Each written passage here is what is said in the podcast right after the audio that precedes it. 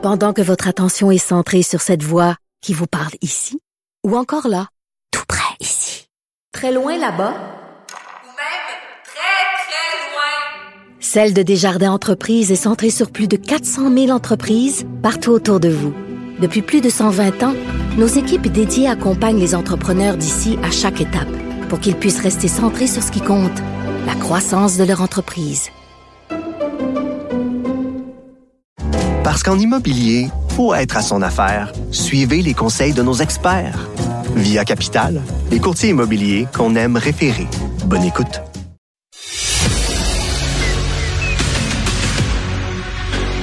Emmanuel Latraverse. J'ai pas de problème philosophique avec ça. Mario Dumont. Est-ce que je peux me permettre une autre réflexion? La rencontre. Ça passe comme une lettre à la poste. Il se retrouve à enfoncer des portes ouvertes. Là. La rencontre, la traverse, Dumont.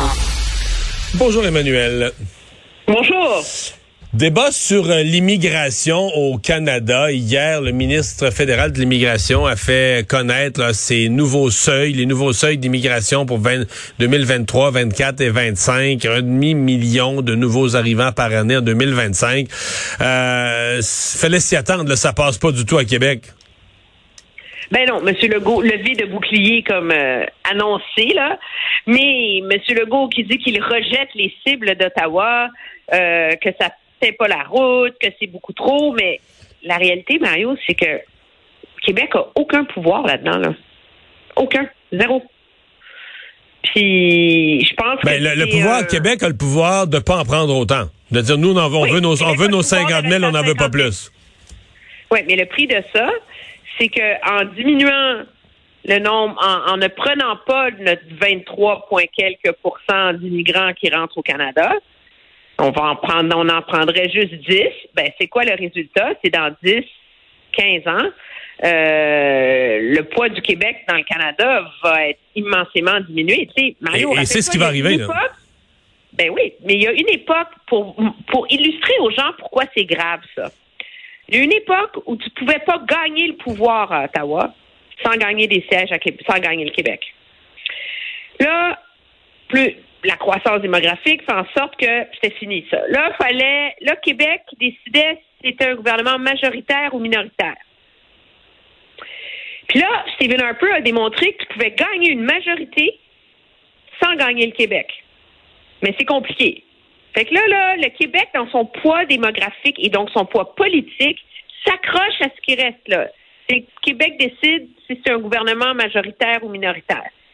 Mais si le poids du Québec dans le Canada continue à descendre au rythme où il le fait, la réalité, c'est que le jour va venir où un parti aura plus besoin du Québec pour gagner le pouvoir à Ottawa. Ben, quand le Québec va ça, la 18, réalité. quand le Québec va 18-19 du, du Canada, le Québec n'aura plus aucune forme d'influence. Je veux dire, plus. quand M. Legault dit qu'il y a des balises pour protéger le poids politique du Québec, c'est pas vrai. Non, La seule balise qu'il y a, c'est l'espèce de, de respect que Québec réussit comme à gagner. À chaque, à chaque deux élections, on refait la carte électorale, le nombre de sièges. Là, on redessine. Puis là, Québec réussit à s'accrocher au fait de ne pas perdre de sièges. Mais dans, je te fais une prédiction. Dans un prochain recensement, dans 10 ans, là, ils vont augmenter le nombre de sièges à la Chambre des communes. Puis là, qu'est-ce qui va arriver? Ben, Québec va rester stické à 78 ou Québec va réussir peut-être à gagner un siège, qu'on va en ajouter 25 dans la Chambre des communes? Mais, Le poids du Québec, il continue à descendre, là. mais Emmanuel, moi, je, je, je, je l'ai dit, je le répète. là. D'abord, ce n'est pas un conflit ordinaire entre Québec et Ottawa. Généralement, les conflits, c'est des guerres de pouvoir. C'est le fédéral veut mettre son nez dans une juridiction des, des provinces ou du Québec. puis le Québec dit enlève tes pattes de là. Là, c'est une vision radicalement différente de ce que le Canada peut devenir entre Ottawa et le Québec. Et même quand je dis le Québec, ça dépasse la CAQ. C'est pas juste une affaire de gouvernement à gouvernement. Euh, c'est c'est complètement majeur. C'est tout à fait majeur. Et dans le fond, c'est c'est comme si c'était un nouveau Canada. là. Justin Trudeau est à transformer Oui. complètement le Canada, à faire un nouveau Canada. Et quand François Legault dit, moi, là, ma vision du Québec, là, je suis plus souverainiste. Ma vision du Québec, elle s'inscrit dans le Canada. Mais je m'interroge, moi, comment il va pouvoir insérer, M. Legault, sa vision du Québec dans ce nouveau Canada qu'est en train de dessiner Justin Trudeau? Moi, j'ai de la misère à le concevoir. Là. Ben, moi, je- je pense que ce débat sur l'immigration illustre les limites de l'argumentaire de M. Legault. M. Legault, sa vision du Québec dans le Canada, c'est un Québec qui a tous les avantages du Canada, mais qui évolue en marge du Canada. Hein? Nous, on fait ce qu'on veut, mais on reste dans le pays, tu? Le problème, c'est que là, on a la preuve que ça peut pas marcher. Puis l'idée, c'est pas, on est même, c'est pas une question de dire ah méchant Justin Trudeau, il veut tuer, euh, il veut diluer le Québec, c'est la noyade démocratique. Monsieur Trudeau, il est premier ministre de l'ensemble du Canada. Il est premier ministre pour dix provinces. Il y a neuf provinces qui crient au meurtre pour avoir plus d'immigrants. Il y a neuf provinces qui sont quasiment Ouais. contentes que le Québec en prenne moins. Il y a neuf provinces qui lui disent qu'ils en ont besoin. Il y a neuf à- provinces à une qui lui nuance disent près. qu'ils pourront pas. Ouais, à une nuance près. Les francophones de ces provinces euh, disent pas ça. Non, mais c'est les francophones de ces provinces. ils n'ont pas de poids, là, je comprends. Mais ils disent pas ont ça. zéro poids. Alors, les, la réalité, c'est que monsieur, puis sur les francophones, j'ai trouvé le 4% On s'en parlait hier, que la part de l'immigration francophone hors Québec, la cible de cette année, c'était 4,4% ce qui est clairement une noyade démographique des co- francophones hors Québec. On m'a expliqué que cette cible de 4% date de 2001. Et n'a C'est jamais été 4,4%, atteinte. Mais ils vont l'atteindre cette année pour la première fois. Ah oui, ah bon, bon, bon. Oui.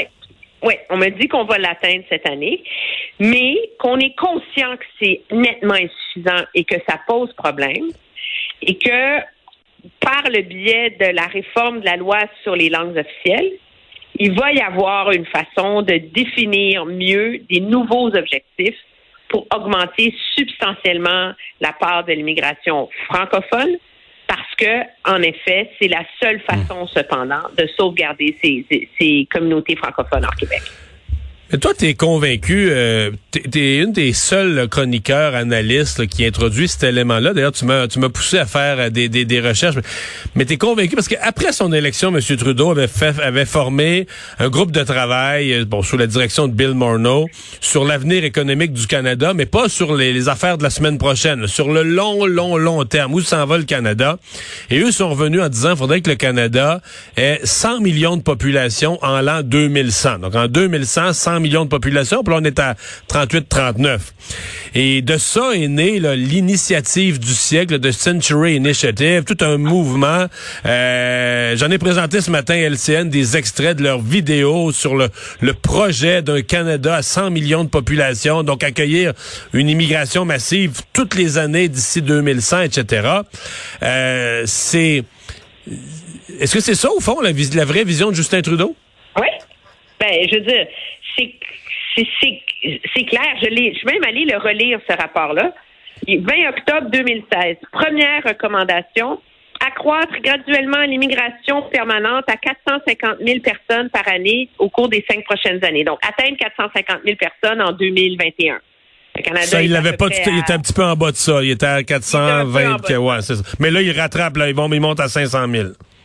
Oui, mais dans ce rapport-là, et l'argumentaire de ce rapport-là, c'est, puis je sais qu'il y a plein de démographes et d'économistes au Québec qui sont pas d'accord, mais juste pour l'expliquer, c'est que la réalité, c'est que le vieillissement de la population est tellement marqué au Canada que si on n'augmente pas la proportion de gens qui travaillent, c'est pas une question de pénurie de main-d'œuvre, augmenter la quantité de monde qui travaille et qui pèse des impôts, le moment va venir où on ne pourra plus payer les retraites, le- notre filet social, etc. Et qu'en faisant ça, on réussit, avec cette immigration massive-là, on réussit à rétablir un équilibre qui est viable.